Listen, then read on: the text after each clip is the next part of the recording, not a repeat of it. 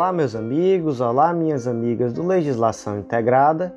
Aqui quem fala é o professor Bruno Valente e a nossa conversa de hoje é sobre o informativo de número 1058 do STF, mais um informativo importantíssimo para sua preparação. Lembrando que esse podcast está disponível através do Spotify, Deezer, Apple Podcasts, Google Podcasts e também do YouTube. Então fica aquele convite para você que ainda não se inscreveu em nenhum desses canais e também para você que ainda não ativou o sininho para ficar sabendo de todas as novidades. Por último, fica também aquele convite para você que ainda não nos segue no Instagram, arroba legislação integrada, onde também trazemos novidades diariamente. Então, sem mais delongas, vamos para o primeiro julgado. Primeiro julgado do dia inserido na Constituição Federal e o destaque ficou da seguinte forma: é constitucional norma estadual que prevê o pagamento proporcional da remuneração devida a conselheiro de Tribunal de Contas para auditor em período de substituição. Qual é o problema? O problema é que o artigo 37, inciso 8 da Constituição Federal, determina que é vedada a vinculação ou equiparação de quaisquer espécies remuneratórias para o efeito de remuneração de pessoal do serviço público. Então, se argumentou no sentido de que a norma seria inconstitucional por haver aí uma suposta vinculação de remunerações de carreiras diferentes. Ocorre, amigos, que esse auditor, nessa situação específica, ele está atuando temporariamente na situação de conselheiro de contas. Então, na verdade, não se trata de uma vinculação de remuneração a carreiras diferentes, já que nesse caso o auditor ele está trabalhando naquele momento como conselheiro do Tribunal de Contas, ainda que um exercício temporário.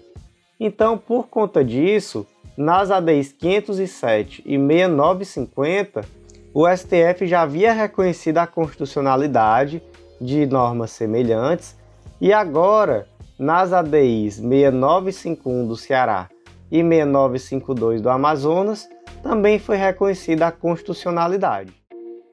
Próximo julgado do dia também inserido na Constituição Federal e é uma tese fixada nas ADIs 5399 de São Paulo, 6191 de São Paulo e 6333 embargos declaratórios em ADI do estado de Pernambuco. A tese ficou da seguinte forma: é inconstitucional lei estadual que impõe aos prestadores de serviços de ensino e de telefonia celular a obrigação de estender o benefício de novas promoções aos clientes pré-existentes, e qual o motivo dessa inconstitucionalidade? É a previsão lá no artigo 22, inciso 1, de que compete privativamente à União legislar sobre direito civil. Inclusive, no material escrito, eu havia inserido essa, esse julgado lá no inciso 4, que trata sobre telecomunicações. Não que o referido inciso seja impertinente, mas é que é melhor enquadrado aqui no inciso 1, especialmente porque o julgado não trata somente do contrato de consumo referente a serviços de telefonia, mas também de derivados de serviços de ensino. Então, seria melhor adequado aqui no inciso 1. Ademais, o primeiro debate aqui foi se se tratava de uma matéria consumerista ou de uma matéria de direito civil porque caso se entendesse que se trata de uma matéria de direito do consumidor, cairia lá no artigo 24 da Constituição, que trata da legislação concorrente da União, Estados e DF de legislar sobre produção e consumo. Acontece que o STF entendeu que não, que aqui se trata de uma matéria relativa a direito contratual e, portanto, relativa a direito civil. Então, é matéria de competência privativa da União. Portanto, as leis em questão são inconstitucionais, tanto a lei que trata sobre serviços de telefonia, quanto aquela que trata sobre contratos de ensino, de serviços de ensino. A lei estadual que impõe à prestadora de serviços que ela estenda os benefícios de novas promoções àqueles clientes que já são pré-existentes, essa lei, se for de iniciativa estadual, ela é inconstitucional, posto que trata sobre matéria de direito contratual e, portanto, trata de direito civil, matéria que compete privativamente à União legislar. E o último julgado do dia, veja só que informativo pequenininho, ele foi inserido na CLT. É uma tese de repercussão geral, é o tema 638 do STF, e a tese ficou da seguinte forma: a intervenção sindical prévia é exigência procedimental imprescindível para a dispensa em massa de trabalhadores, que não se confunde com autorização prévia por parte da entidade sindical ou celebração de convenção ou acordo coletivo.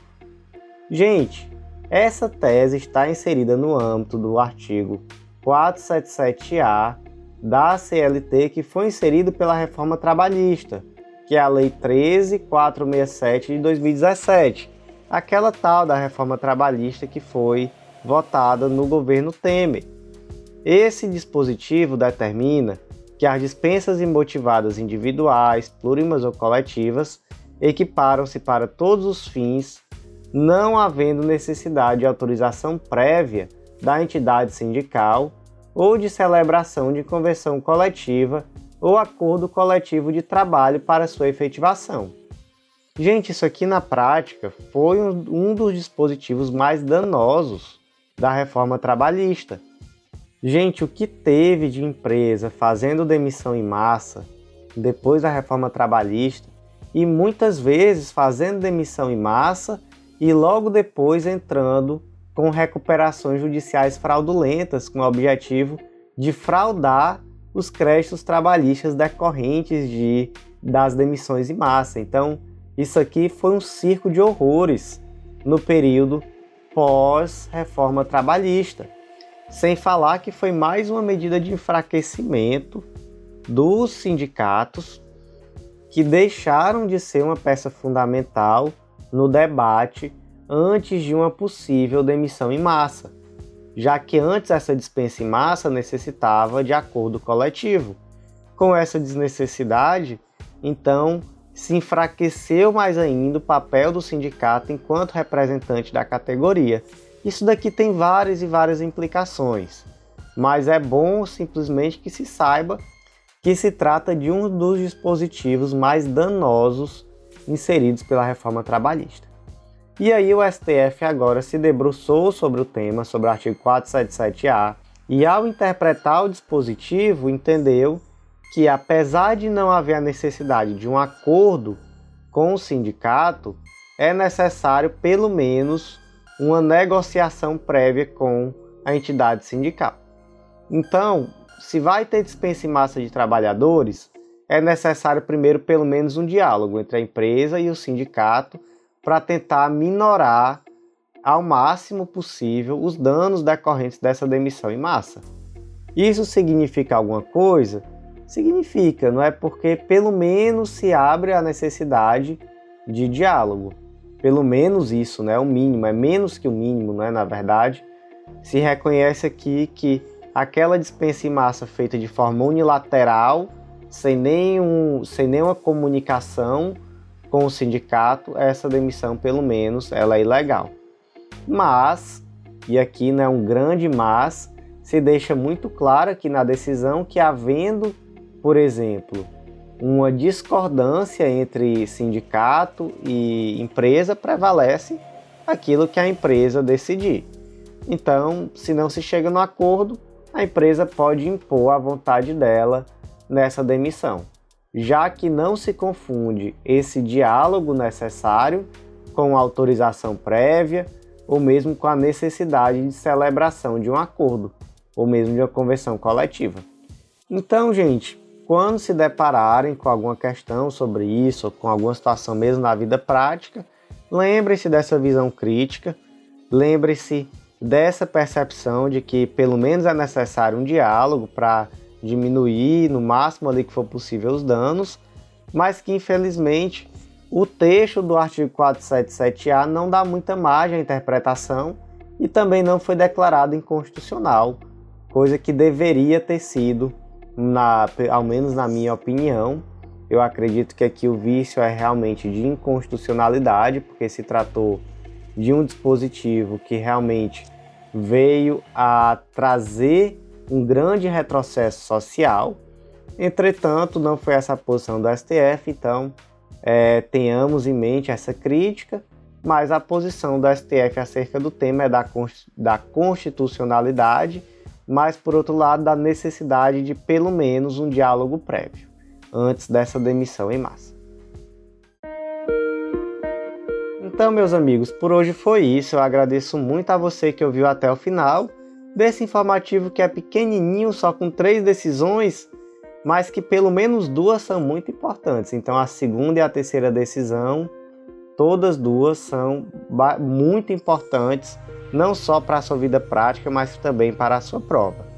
Então é isso, eu lhe aguardo no nosso próximo podcast e faço aquele convite de sempre para você que ainda não conhece o Legislação Integrada, acessar legislaçãointegrada.com.br, fazer o cadastro gratuito na nossa plataforma, assistir os vídeos explicativos sobre como funciona esse material, que te dá um estudo super completo e atualizado de lei seca e jurisprudência.